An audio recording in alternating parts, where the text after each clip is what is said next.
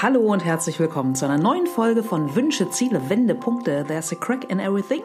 Ich bin Lena und hier gibt's Interviews mit Menschen, die für mich Herz, Hirn und Haltung haben. Heute mit Max Tinius, der ist Futurologe, müsst ihr euch vorstellen, wie so eine Mischung aus ja, einem Zukunftsforscher und einem Philosoph. Und ähm, ich finde, wir können von Max unglaublich viel lernen übers Machen. Ja? Also wirklich Konzepte zu vergessen, einfach zu machen, in die Tat zu kommen und ja, das beweist vor allem auch seine echt spannende Karriere gleich schon zu Anfang. Und ja, ich glaube, wir können auch noch viel aus dieser Folge mitnehmen, wenn es so ums vernetzte Denken und so ein bisschen um die Ecke zu denken gilt. Genau.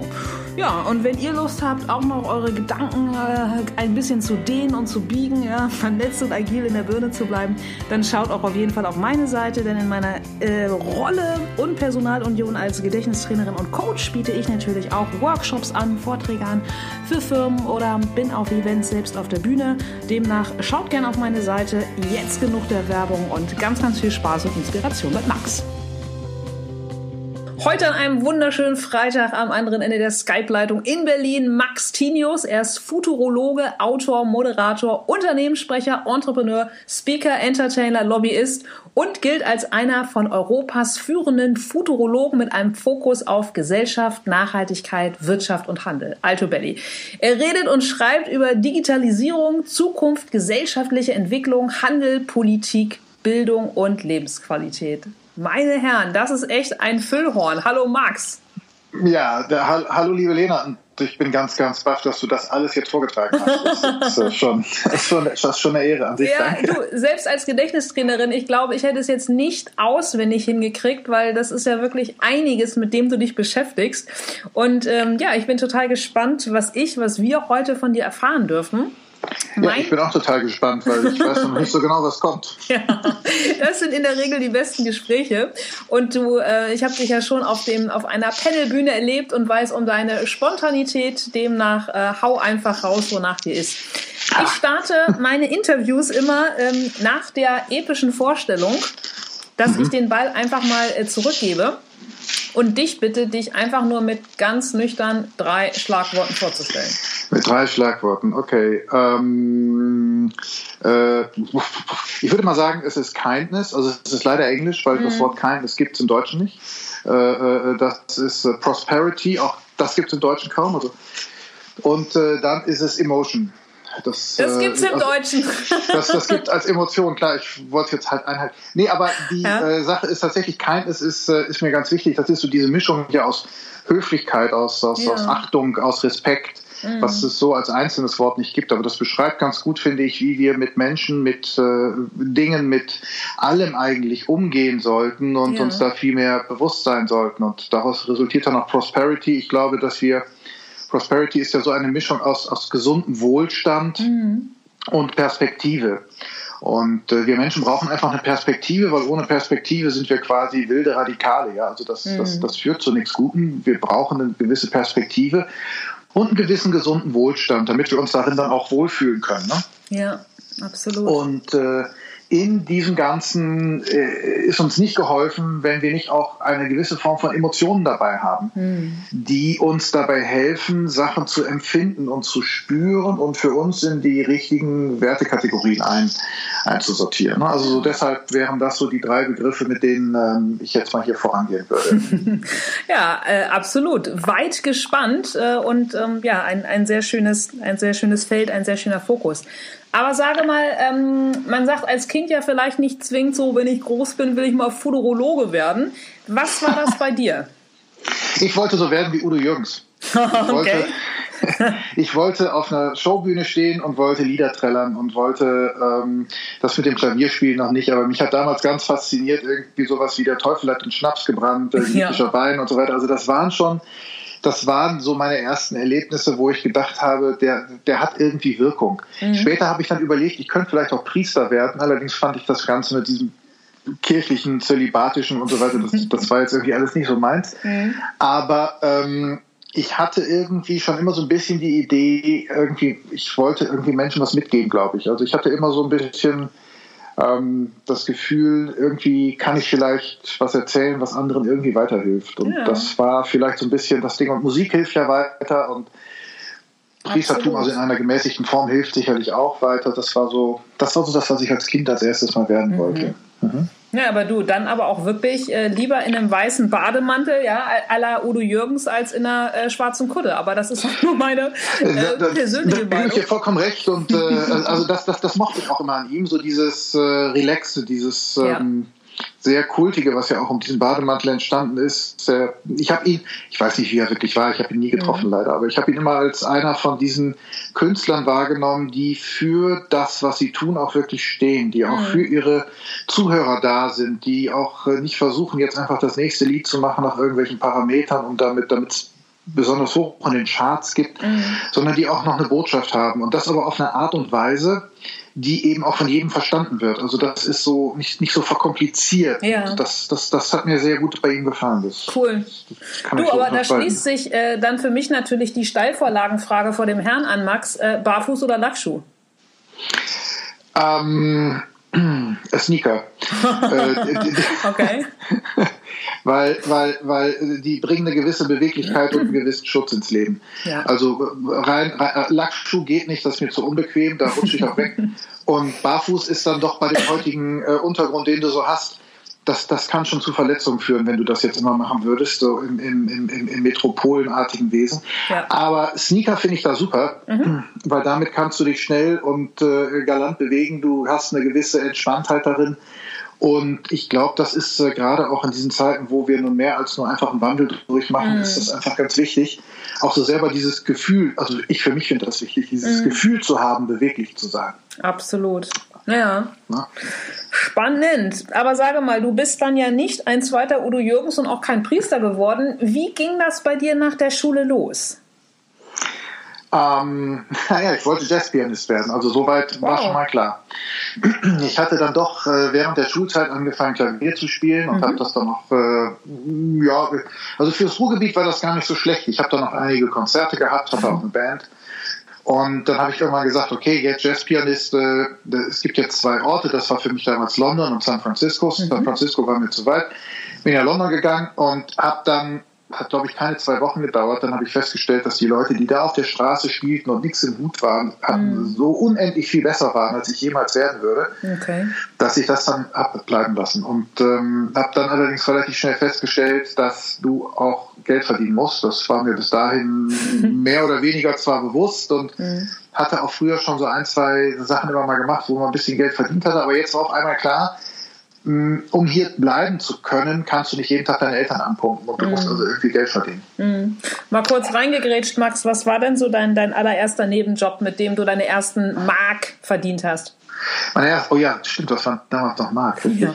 Ähm, das, das war ein Logo, da war ich elf oder zwölf und ich habe, äh, mein, mein, mein alter Herr hatte immer eine Werbeagentur, insofern mhm. war ich da ein bisschen bisschen vorbereitet. Und dann hatte ich irgendwie so einen Fahrradladen, wo ich gerne hinging, um mein Fahrrad zu pimpen und der mhm. brauchte dann irgendwie ein neues Logo. Und dann habe ich gesagt, nachdem er mir die gezeigt hatte, die er da von seinem Schilderkleber da gekriegt hatte, habe ich gesagt, das kann ich besser. Und ähm, dann habe ich ihm eins gemalt und das hat er dann auch tatsächlich genommen. Und ich habe dann dafür Geld gekriegt. Cool. Und das war mein erster, das war das erste, was ich gemacht habe, ja. Wow. Ja, nicht schlecht. Aber ähm, zurück, aber, London. Aber das hat mit London ja. dann auch nicht weitergeholfen. Nein, offenbar nicht.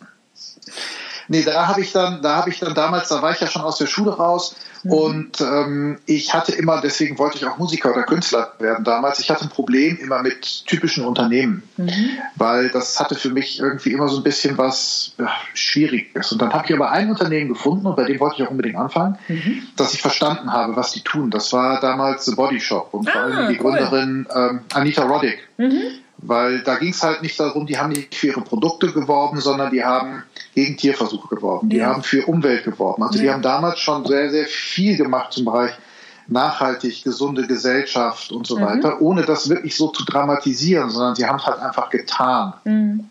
Und dann habe ich mich halt zwei Wochen vor das Londoner Office gestellt, bis sie dann irgendwann mal vorbeikam und sagten mir dann zwar, nein, diese Woche kommt sie nicht und erst nächste. Ich sagte, ich will sie aber nicht verpassen, bin jeden Tag dann dahin. Hab dann also davor gestanden vor diesem Office, hab dann irgendwann Kekse gekriegt und dann auch mal die Post weggebracht oder so. Mhm. Und ähm, dann kam sie und dann musste sie ja quasi mit mir reden, weil die waren dann auch froh, dass sie dann kam, weil dann wussten sie, der Typ steht jetzt wahrscheinlich nicht nochmal zwei Wochen hier. Mhm. Und dann hat sie mich also mit hochgenommen und äh, hat sich dann meine Story angehört und hat gesagt, ja, alles klar, das brauchst du so zum Leben. Und äh, dann hat sie das äh, so ein bisschen ermöglicht und hat einfach mir ein bisschen Geld gegeben. Dafür habe ich dann ab und zu mal was für sie gearbeitet. Sie hat mir dann wahnsinnig viele Kontakte in London damals gemacht Krass. und eröffnet. Und ich habe damals äh, irre viele Menschen, Unternehmen kennengelernt, mhm. wo ich immer mal wieder ausgeholfen habe. Das war, das war schon echt irre. Mega. Und ich habe eine irrsinnige Sache bei ihr gelernt. Mhm. Schreib in deinem Leben keine Konzepte. Simply don't do it. Einfach machen. Mhm. Weil du, wenn du ein Konzept schreibst, da kannst du gar nicht so viel vordenken. Also du kannst höchstens 20 Prozent von dem, was du brauchst, äh, vordenken, weil 80 Prozent kommen ohnehin anders. Das war ja. immer so ihre, ihre Guideline. Und ähm, so bin ich dann zu einem Menschen durch sie geworden, wo es sehr, sehr viel darum geht, ja, mach halt einfach. nicht. Und äh, auch wenn dir alle sagen, das geht nicht oder das kannst du nicht machen, mach halt. Also das, das war auch so eine ihrer tollsten Aufgaben war, musst dir das vorstellen, ich kam dann dabei irgendwie bei ihr ins Büro, da meinte sie, guck mal Max, da vorne ist diese Karte von Indien. Mhm. Da sind da diese drei Dörfer, die liegen recht nah beieinander, aber die haben keine Toilette, die haben keine Schulbank, mhm. die haben kein, kein, keine, Sanitär, keine, keine Sanitätsstation. Mhm. Kümmere dich darum, dass sie das Ende des Jahres haben, war März. Wow. Und, äh, oder April, irgendwie sowas. Mhm. Und äh, dann haben wir damals äh, Produkte erfunden, die dann dort sehr einfach hergestellt werden konnten. Unter anderem waren dabei auch die typischen Fuzzy-Roller, also das waren so gefräste Holzstücke, die du auf den Boden legst, dann kannst du den Fuß drüber rollen, das mhm. passiert dann. Und äh, das Geld wurde dann bezahlt an ein Konsortium aus zwei Drittel Frauen, einem Drittel Männer. Mhm. Ähm, die haben das dann verteilt an diese drei Dörfer. Und äh, ich glaube, es war November oder so weiter, da konnten die dann die Schulstation, das äh, ähm, Krankenzimmer und äh, mehrere Toiletten in diesen Dörfern eröffnen. Mega. Und äh, da habe ich dann einfach auch gelernt, und das war übrigens auch mein Einstieg, wie ich mich damals dann mit dem Thema Zukunft beschäftigt mhm. habe, dass ich Zukunft von Menschen verändern kann. Ja. Und äh, dass Zukunft eben nicht kommt, sondern man kann die machen. Mhm. Und äh, das war für mich da, glaube ich, die einschneidendste Erfahrung in meinem ganzen Leben. Also, dass, dass du als kleiner Max damals da irgendwie stehen ja. kannst in London, kannst dir was ausdenken und auf einmal sind da irgendwie hunderte von Menschen und die haben dann dadurch äh, andere Möglichkeiten, als die sie vorher hatten. Mega. Und das hat mich fasziniert und da wollte ich dann beibleiben. Toll. Ja. Aber sage mal, wie würdest du denn jemandem erklären, der jetzt mit dem Thema Zukunftstrendforschung, was auch immer, nicht so wirklich versiert ist, so fernab der Glaskugel und, und, und Statistiken. Also wie müssen wir uns deine Arbeit vorstellen? Vergiss die Statistiken. Es ist, ähm, es ist ein ganz, es ist unheimlich vieles hinhören. Also den mhm. Futurologen, den gibt es ja gar nicht, den habe ich ja erfunden. Da geht schon mal los, ja. Mhm. Also das ist ein Berufsbild, was es in Deutschland nicht gibt. Hier gibt es Zukunftsforscher. Zukunftsforscher sind tatsächlich sehr empirisch unterwegs. Also mhm. die gucken sich alle möglichen Zahlen, Daten, Fakten an. Das widerspricht meiner Meinung nach der, dem Begriff eines Zukunftsforschers, weil alles, was du an Zahlen, Daten, Fakten hast, kann in der Regel nicht aus der Zukunft kommen, sondern nur aus der Vergangenheit. Mhm. Und äh, in, den, äh, in Amerika, da gibt es halt den Futurologist. Das kann man mhm. dort sehr wohl studieren. Und das ist eigentlich so eine Mischung aus Philosoph und Zukunftsforscher. Also okay. die beschreiben sehr viel äh, auch die Werte des Menschen, gucken erstmal auch, was bringt Technologie und was bringt Fortschritt dem Menschen. Mhm. Wie kann er das in seinem Alltag auch antizipieren und umsetzen? Denn merkst das ja auch gerade, wir reden wahnsinnig viel über ganz viele Technologien, viele ja. davon werden wir nie sehen. Und wenn wir die alle gesehen hätten, dann würde uns Elon Musk heute nicht erzählen, dass er irgendwie nächste Woche Donnerstag auf dem Mars mhm. einzieht, sondern dann wäre er schon mhm. lange da. Ja.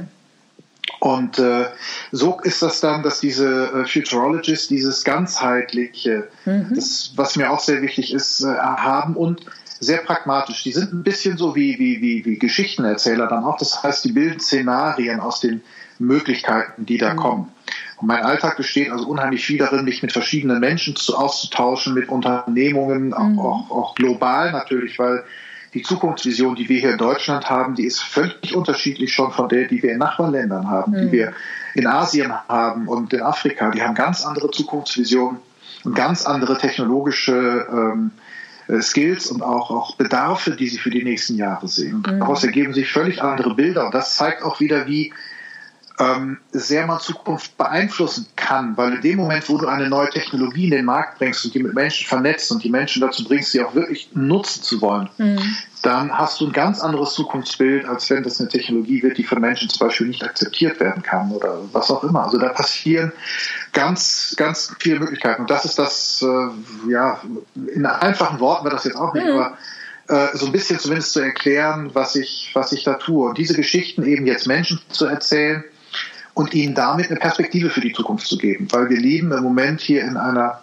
Welt, wo es wahnsinnig wenig Perspektive gibt.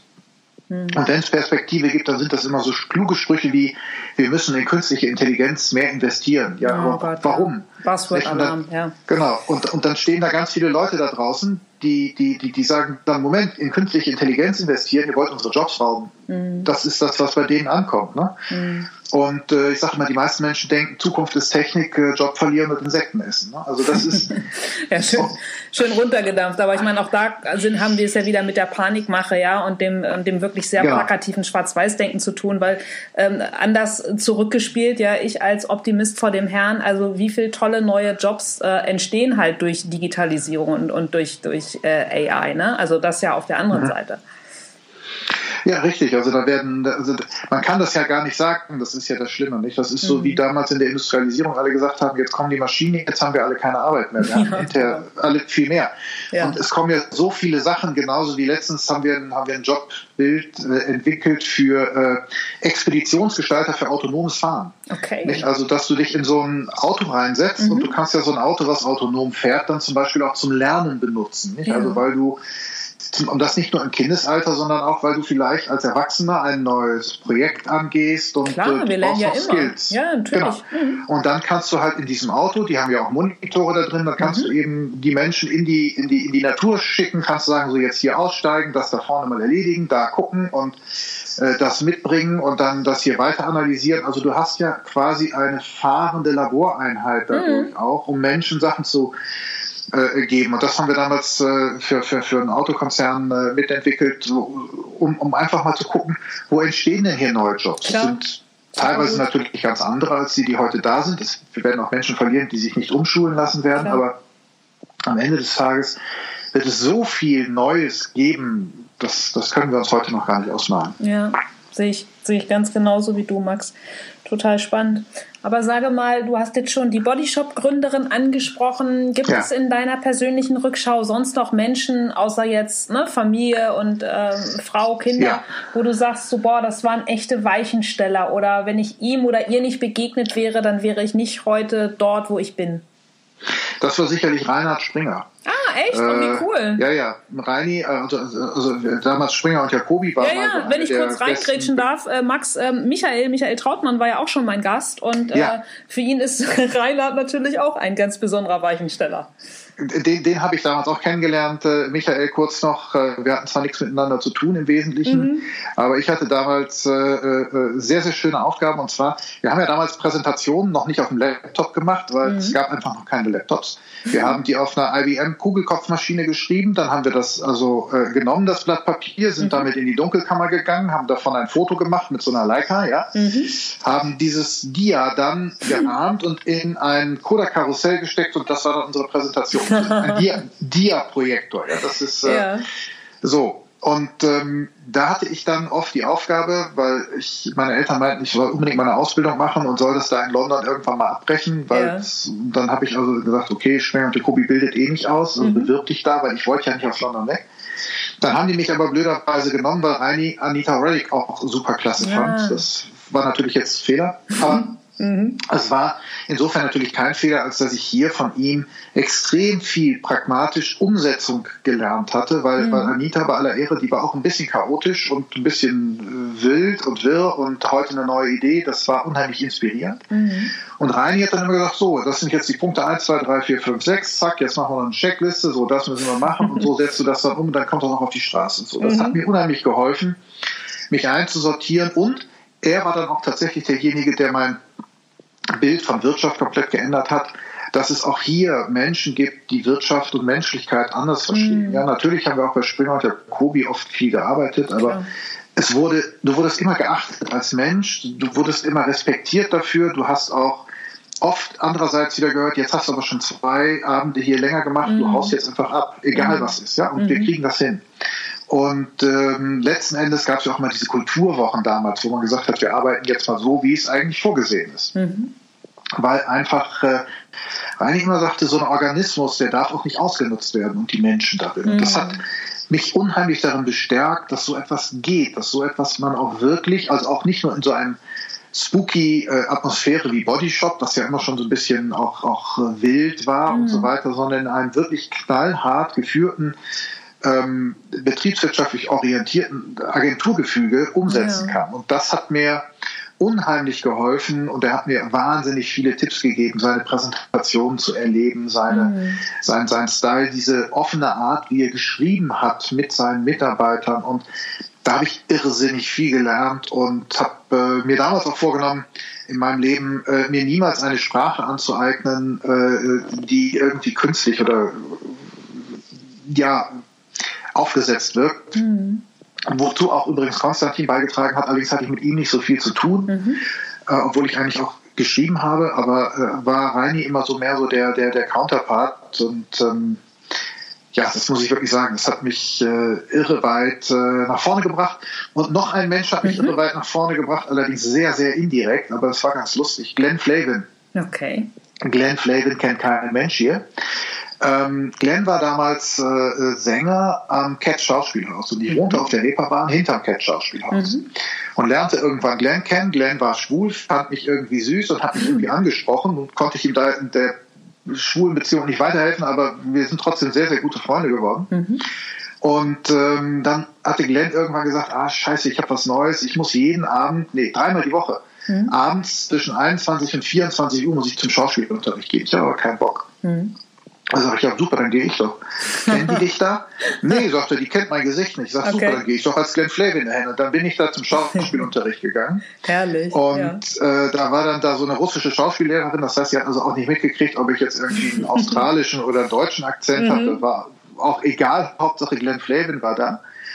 Und dann habe ich da ähm, drei Jahre lang äh, äh, angefangen, Schauspielunterricht zu nehmen und äh, habe das dann auch sehr genossen und bin dadurch auch, ich war früher immer sehr schüchtern, mhm also fast auch, äh, also fast schon introvertiert mhm. und habe da dann auch das erste Mal gelernt, also auch, auch bei Springer und Jacobi war das für mich zu Anfang sehr, sehr schwer, weil die waren alle wahnsinnig laut, die waren alle irrsinnig äh, offensiv, mhm. die waren alle da und ich war eigentlich immer eher so der, mh, hm, ja, ich überlege mal und komme dann so wieder so ein bisschen.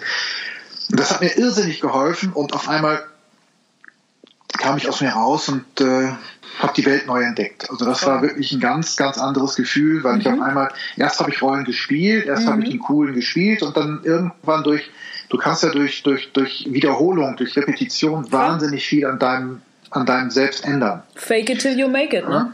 Mhm. Ja, genau. Ne, aber äh, genau, so das ist, das ist irre und das funktioniert wirklich. Also das mhm. kann ich jedem nur empfehlen, wenn du wirklich etwas erreichen willst, immer wieder probieren. Auch so einfache Sachen wie wenn du depressiv, na depressiv vielleicht nicht, aber wenn du mhm. schlechte Laune hast, dir jeden Morgen zu sagen, ich habe gute Laune, heute wird ein guter Tag und irgendwann ja, tritt das einfach ein. Also das ist faszinierend. Klar, ja, aber das waren so ja. die drei, okay. das waren, das waren also die drei großen ähm, äh, Menschen, Persönlichkeiten, mhm. durch die ich halt einen großen Schritt weitergekommen bin. Toll. Ja, auch was für ein Geschenk mit diesem äh, unverhofften Schauspielunterricht. Mega toll. Ja.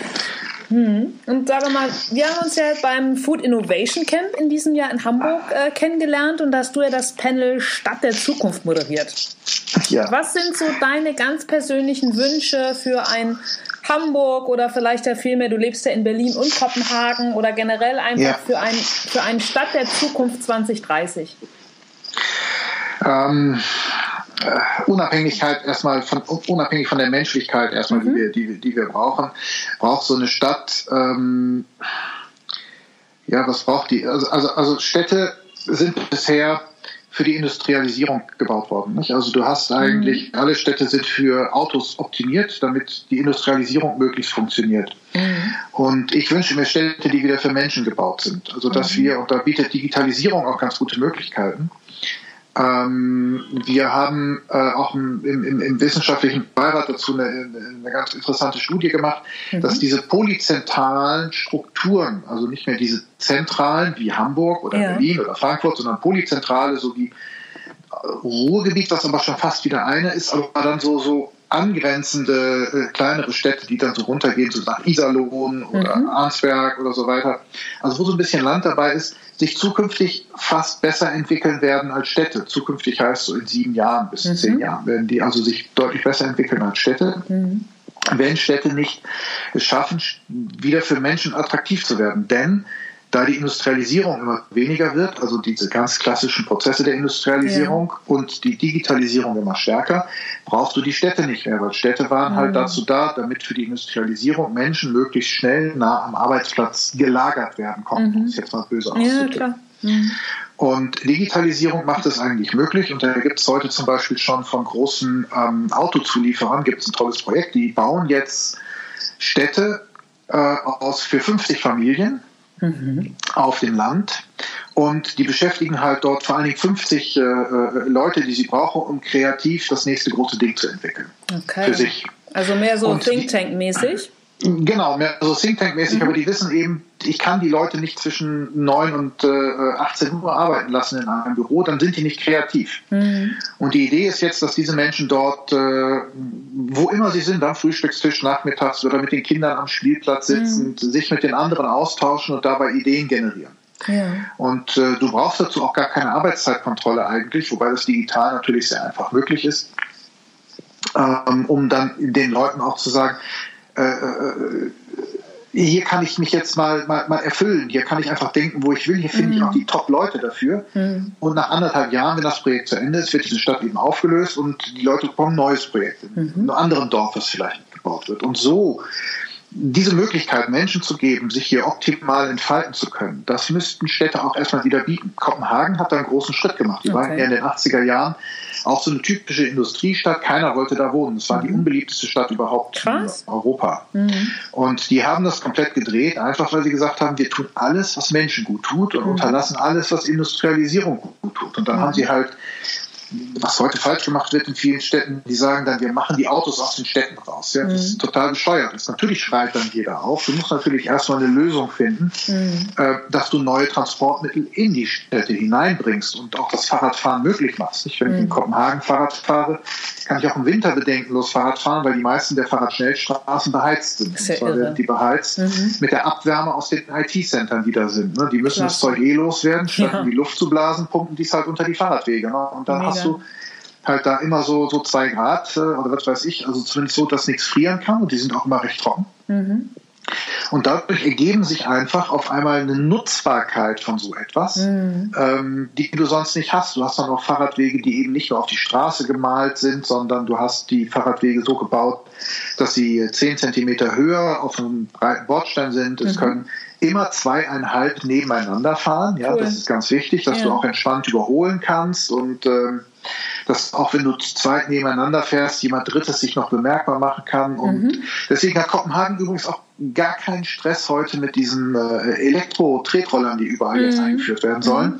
weil die fahren halt auf den Fahrradwegen oder eben ganz rechts am Straßenrand und die haben überhaupt kein Problem. Also das geht. Ja. Und Städte so auszubauen, dass sie für Menschen wieder eine Relevanz haben, das finde ich ist das Wichtigste überhaupt. Denn Menschen müssen sich da wieder wohlfühlen können, die müssen da wieder gerne leben wollen, sich nicht immer nur unterordnen und sagen, so, hier muss jetzt Bauverdichtung hin, weil wir brauchen noch mehr Menschen in der Stadt. Mhm. Und deswegen kommt da noch ein Komplex hin und scheißegal, da braucht kein Platz mehr dazwischen und dann hast du halt nur noch, meine Schwiegermutter, die wohnte eigentlich ganz schön, hatte einen schönen Blick, auf einmal hat sie nur noch acht Meter zum nächsten Haus, ne, weil mhm. die einfach noch am Hochhaus davor gesetzt haben, mhm. wo eigentlich bis vor kurzem keins gebaut werden durfte, weil da war ein Kinderspielplatz. Kinderspielplatz hat man jetzt gesagt, braucht man nicht, baut man halt ein Haus. Hm.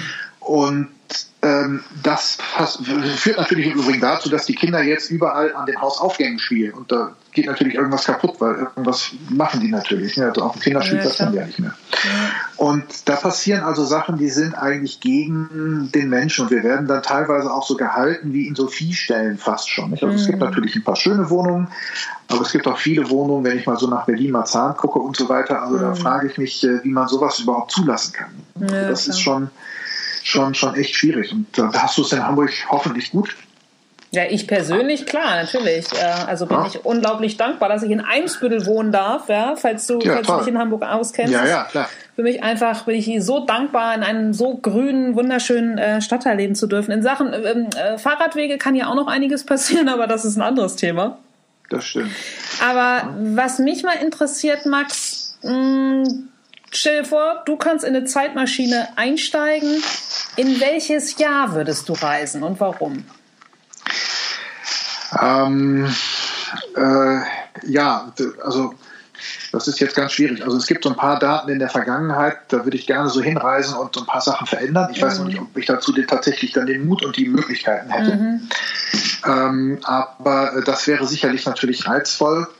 Ansonsten ähm, würde mich ähm, ja, eine relativ kurze Zeitspanne in, den, in der Zukunft interessieren. Mhm. So, sag ich mal, so, so, so drei, vier, fünf Tage oder so ein paar Wochen nur, ja. um einfach ähm, Auswirkungen von dem, was wir heute tun, mhm. auf die Menschen beurteilen zu können und mit diesem Wissen vielleicht äh, äh, ein bisschen besser ähm, die Gegenwart gestalten zu können fürs Morgen. Also wir haben ja jetzt, mhm. äh, wir, wir, kriegen jetzt auch immer das Thema künstliche Intelligenz, ist ja auch so ein Schlagwort zum ja, Thema klar. Zukunft. Mhm. Und künstliche Intelligenz kann aber immerhin eins, sie kann besser als der Mensch vorausberechnen, was in der nahen Zukunft passieren wird. Mhm. Und das ist für mich so eine Art Zeitmaschine. Und deshalb bin ich auch so ein bisschen dabei zu proklamieren, dass ich sage, lieber Maschinen an die Macht als zum Beispiel Politiker. Ja? Also dass wenn ich zum Beispiel Entscheidungen für ein Gesetz treffe und mhm. dessen Auswirkungen aber versuche in einem Arbeitskreis zu diskutieren, mhm. wo sehr, sehr viele Menschen mit persönlichen ja. Vorurteilen oder Meinungen. Ego-Alarm, ne? Klar. Ego-Alarm, nicht? Also mhm. Also dann ist mir manchmal so eine, wäre mir so eine transparente künstliche Intelligenz, wo man hinterher nachvollziehen kann, mhm. auf welcher Basis hat sie was entschieden lieber nicht. Oder wenn ich mir angucke, Stadtplanung, was wir gerade hatten, nicht? Also mhm. was braucht ein Quartier? Welche Geschäfte müssen dahin? Wo brauchst du eine Kita hin? Nicht? Also mhm. du kennst all diese, diese schwierigen Diskussionen. Da sitzt dann irgendwie gerade ein Mensch, der hat gerade keinen Kita-Platz gekriegt, der setzt sich natürlich vehement für Kita-Plätze ein. Mhm. So. Und ähm, ob man das allerdings braucht und ob man das auch in 10, 15 Jahren braucht und was sind die langfristigen Auswirkungen, da hilft künstliche Intelligenz zu berechnen. Und das ist so ein bisschen so meine idealtypische Zeitmaschine, die ich mhm. gerne hätte, mhm. dass man also das wirklich relativ sicher so ein bisschen gucken kann, dass man den Menschen mh, hm, so eine wirklich Zeitmaschine quasi als Hilfestellung geben kann, okay. um zu gucken, was passiert da eigentlich mit dem, was wir heute entschieden haben. Und oh, hoppla, lass uns das lieber noch mal einmal überdenken, weil wir sehen hier, diese Auswirkungen sind gar nicht so, gar nicht so perfekt. Okay. Wir kommen da mit Hilfe von Digitalisierung vielleicht sogar relativ schnell hin. Also wie gerade gesagt, künstliche mhm. Intelligenz ist eine Möglichkeit dafür. Und das ist etwas, was ich mir für Menschen und auch für das, das Leben von Menschen in den Städten wünsche, weil das die Komplexität ist eben, weißt du, früher hast du auf dem Dorf gewohnt, an der Straßenkreuzung, da hat dich dein Bauer interessiert, der mhm. nebenan war. Ja? Und heute musst du dich einfach global für, also das sind so viele Daten, ja, da möchte ich dann eigentlich äh, fast schon eigenen Algorithmus von mir haben, der mir gehört, mhm. der mich mit der Welt abgleicht und guckt, wo passe ich am besten hin oder was passt am besten zu mir, der mir also so eine quasi so eine Vorentscheidung ja. gibt, nicht, von den vielen Möglichkeiten. Und also, also, nicht so einer der, also nicht einer, der Amazon oder Google gehört, sondern dir selbst als ja, Person. Ne? Das, ja. ist, das ist wichtig. Den du auch kennst, der also dann weiß, okay, jetzt bist du in so einem Alter, Rentenvorsorge, was passt zu dir, zu deinem Lebensstil? Mhm.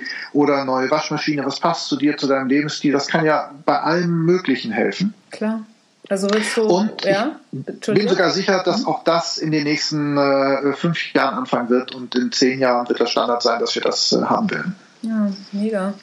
Quasi so ein Algorithmus in Wurfweite, der uns dann immer wieder zur kurzfristigen Kurskorrektur äh, anhalten kann. Ja, sagen wir mal so, wir, wir, wir denken ja immer schon in Algorithmen. Ja, nur, ja. dass es eben keine digitalen sind, sondern menschliche Algorithmen, weil wir bauen uns ja, Algorithmen heißt ja nur, dass du dir ein System baust mhm.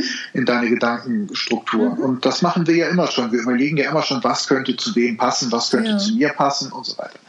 Nur die Komplexität ist so groß, dass ich mir hier digitale Helfer für die Menschen wünsche, weil sie das alleine nicht mehr hinbekommen. Mhm. Und äh, das finde ich eine tolle Sache, dass du, du, du musst ja immer noch selber entscheiden. Klar. Nicht? Und äh, das, ist, das ist wichtig zu verstehen, dass die künstliche Intelligenz oder so etwas die Entscheidung nicht abnimmt. Mhm. Aber ähm, diese Hilfestellung ja. ist unheimlich wichtig, um überhaupt noch bei der Fülle an Daten, die auf uns einprasseln und die wir auch wollen, dass sie auf uns einprasseln, weil wir wollen ja diese Vielfalt auch erkennen mhm. können und nutzen können, Ähm, da muss uns was helfen, sonst, sonst geht das nach hinten los. Ja. Sehr, sehr spannend. Was übrigens äh, noch zu einem ganz anderen Thema führt. Mhm. Ähm, für die Industrialisierung hat der Mensch, achten, also mit, mit Professor Dr. Erdenbeck, das ist so der große Kompetenzforscher. Mhm.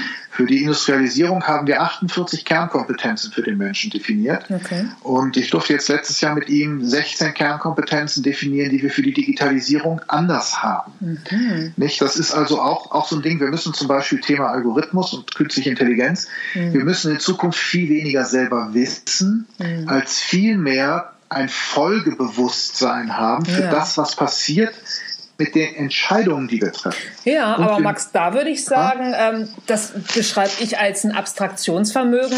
Das hat es doch immer schon gebraucht. Also ich meine, mit, mit, äh, mit Faktenwissen oder mit Faktenbildung bist du ja noch nie weit gekommen, wenn du es nicht abstrahieren kannst.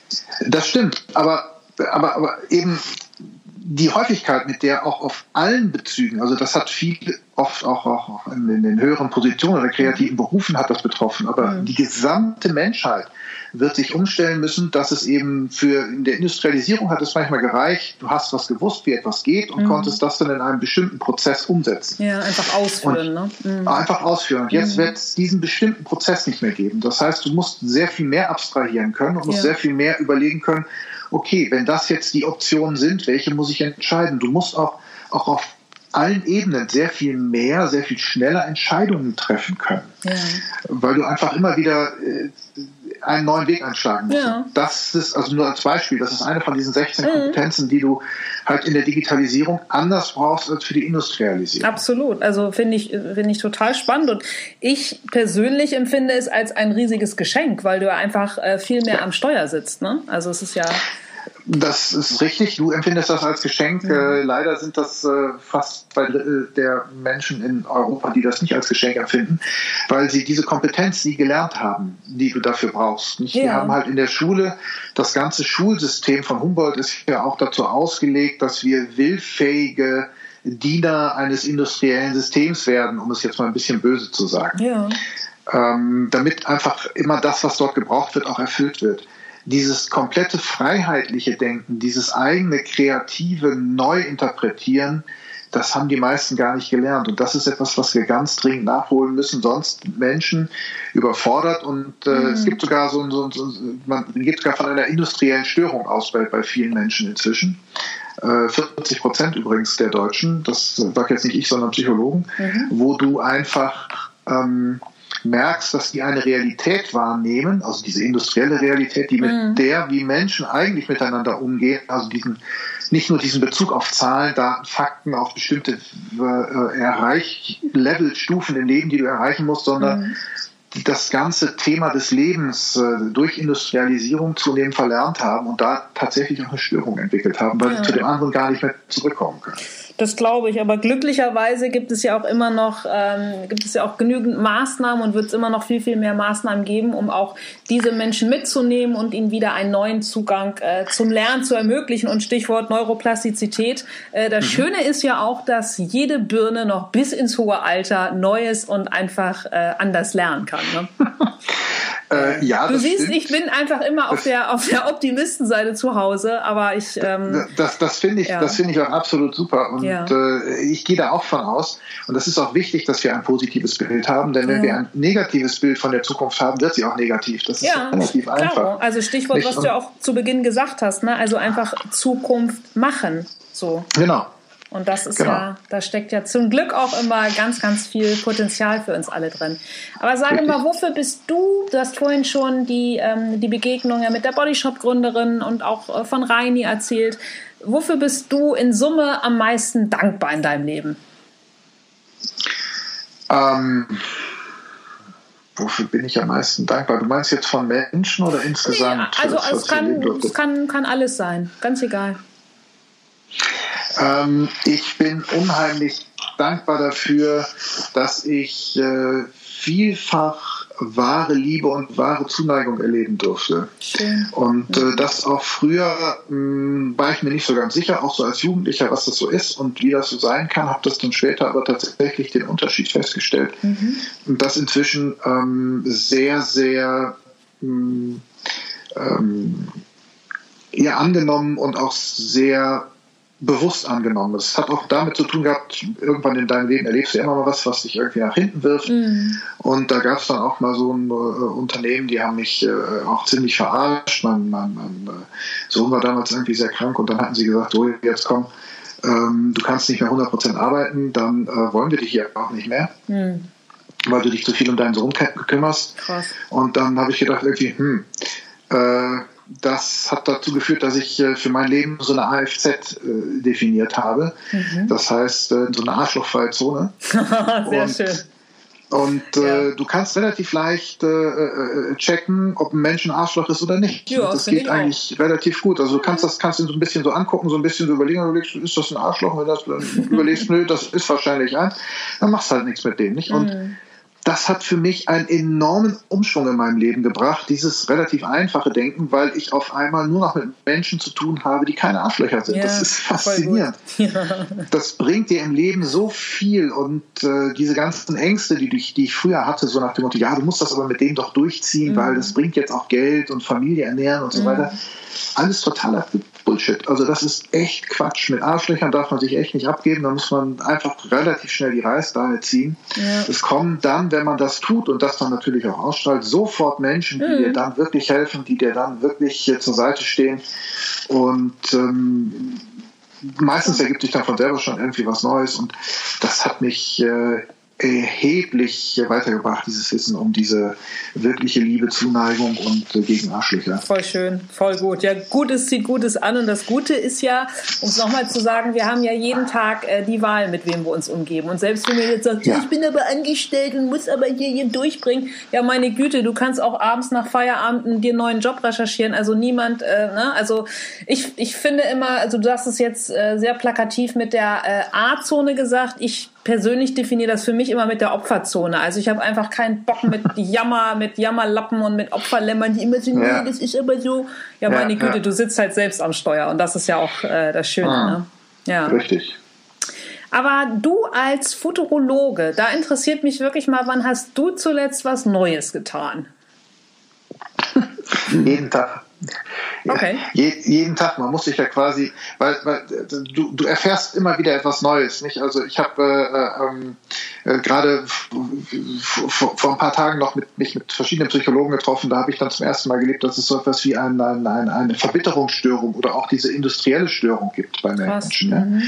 Und ähm, dann überlegst du natürlich, Mist, was hat das für Auswirkungen auf das, was du so erzählst? Ja. Also wenn es solche Sachen gibt und da gibt es äh, Verbitterungsstörungen, Verdrängungsstörung, das ist das, was man im Osten halt so durchmacht, mhm. wo, wo, Menschen einfach verbittert sind, weil sie sich ungerecht behandelt fühlen, auch mhm. das zu Recht oft wahrscheinlich, aber Verbitterung kommt eben daher, dass sie eben nicht die richtigen Kompetenzen gelernt haben im Osten für den Westen schon. So, und wir müssen jetzt all die Kompetenzen für die Digitalisierung lernen. Da kommen so viele Sachen zusammen. Mhm.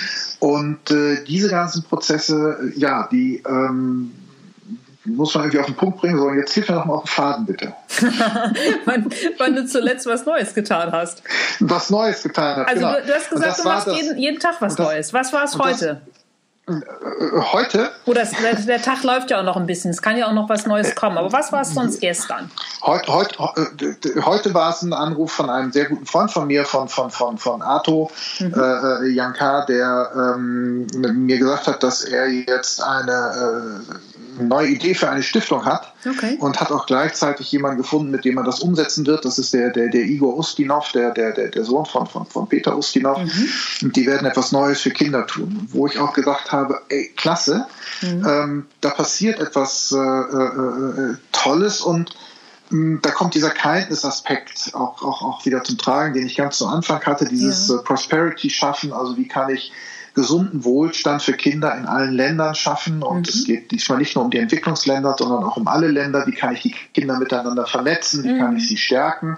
Wie kann ich daraus, weil das geht eben auch mit Digitalisierung, kann ich eben Stiftung nicht nur so denken wie, ich gehe irgendwo hin und helfe, weil was passiert ist, ja. sondern ich kann dieses ganze Solidaritätsprinzip umdrehen. Ja? Mhm. Ich kann aufgrund von künstlicher Intelligenz auch ähm, prekäre Situationen vermeiden. Ja. Dadurch, dass ich vorher antizipieren kann, was wo passieren kann und kann halt Menschen und Kinder miteinander so vernetzen, dass sie sich vorher helfen, bevor etwas passiert bei ihnen. Ja, toll. Und das ist im Prinzip so deren Idee jetzt gewesen.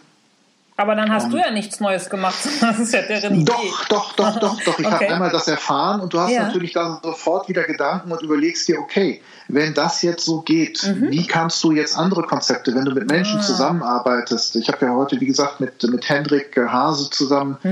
einen neuen Vortrag vorbereitet und da haben wir das natürlich sofort einfließen lassen, weil wir gesagt haben, guck mal, wir können dieses, diese Umkehr des Solidaritätsprinzips, das ja. hat vielleicht auch was in ganz anderen Branchen zu tun. Mhm. Und ähm, so haben wir das dann heute gleich angewendet. Ja, cool. Ja, nicht schlecht. Nicht, und gestern habe ich übrigens gelernt, äh, wie man, ähm, wie man äh, eine tolle Spargelsoße macht. ähm, aus äh, Spargelwasser, aus Olivenöl, okay. aus äh, ein bisschen Mehl, aus ein bisschen äh, Wärme und ja. noch so zwei, drei andere Zutaten. Ja, wow. Und weil gestern äh, hatten wir mit Freunden gegrillt und mhm. ähm, auch, auch sowas finde ich dann unheimlich bereichernd, weil es einfach etwas echtes ist, weil ja. es was mit Leben zu tun hat, weil du nicht das Spargelwasser habe ich ja mal weggekippt, dass man daraus eine Soße machen kann, wäre mir nicht eingefallen, aber es gibt eine schöne Würze und ja, solche Sachen halt. Voll gut, ja, nicht schlecht.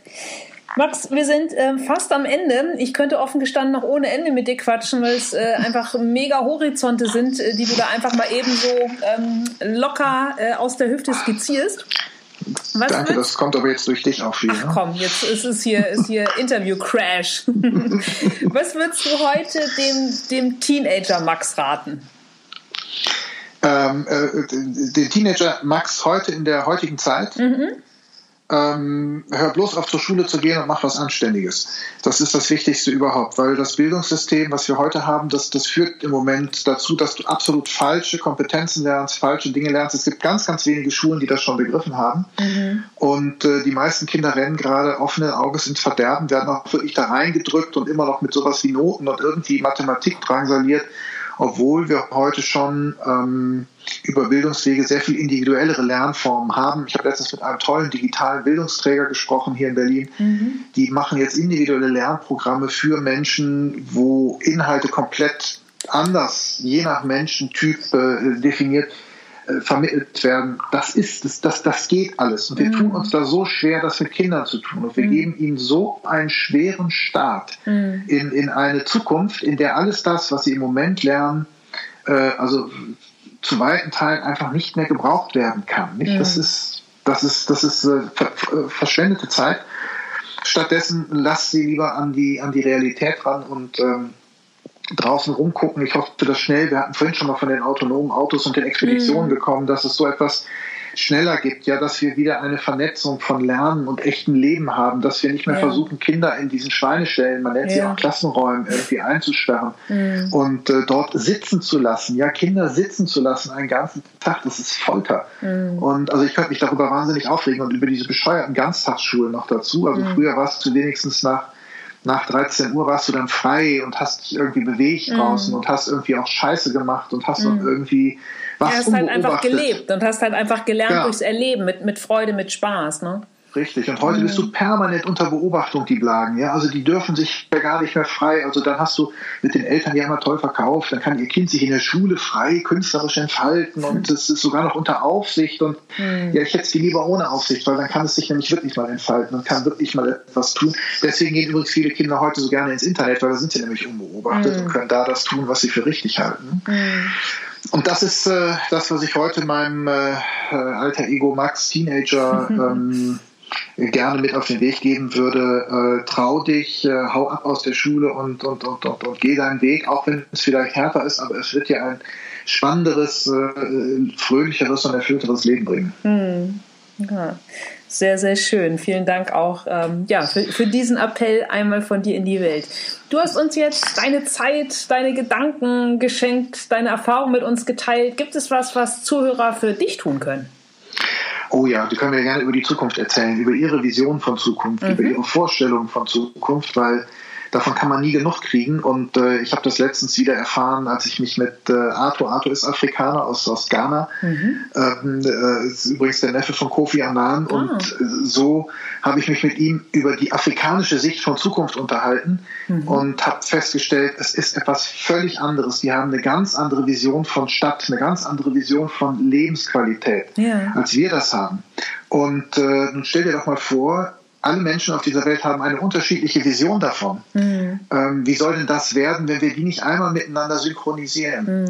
Und äh, deswegen hilft es mir, je mehr Menschen mir ihre Idee von Zukunft erzählen, wie das werden wird, was mhm. sie dort äh, sich vorstellen, was die für Ideen dafür haben. Mhm. Also das, das ist, das wäre ganz große Klasse. Ja, sehr, sehr schön. Das heißt dann, ähm, ich packe den Link zu deiner Seite in die Folgenbeschreibung und da finden dann unter, unterm Kontakt dann ja auch alle deine E-Mail-Adresse und äh, ja, dann bin ich gespannt, was dich für Szenarien hoffentlich positiver Natur erreichen.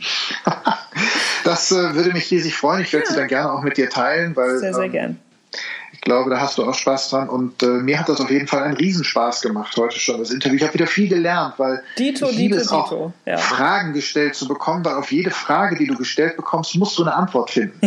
Von alleine, Muss nicht, alleine, aber es ist schöner. Nein, ja. aber, aber die Höflichkeit gebietet es schon. Ne? Womit wir wieder beim Thema Kindness wären und somit den Anfang mit dem Ende äh, von unserem wunderbaren Gespräch äh, rund gemacht haben. Wunderbar, liebe Lena. Ich ja. danke dir dafür, für dieses wundervolle Schlusswort. ich danke dir und wünsche dir noch äh, einen ganz, ganz tollen und inspirierenden Tag nach Berlin. Dankeschön. Mach's gut. Dir auch nach Hamburg. Jo, Bis dann, ciao. Lena. Tschüss. Tschüss. So, das war das Gespräch mit Max. Ihr findet den Link zu seiner Homepage nebst E-Mail-Adresse natürlich in der Folgenbeschreibung. Ich sage danke für eure Zeit, fürs Zuhören. Freue mich, wenn ihr euch noch einen ganz kurzen Moment nehmt, um auf iTunes meinen Podcast gegebenenfalls äh, zu bewerten. Am besten natürlich auch noch zu abonnieren. Und ähm, ja, ich freue mich aufs nächste Mal, denn es geht weiter Menschen mit Herz, und Haltung. Bis dann. Tschüss.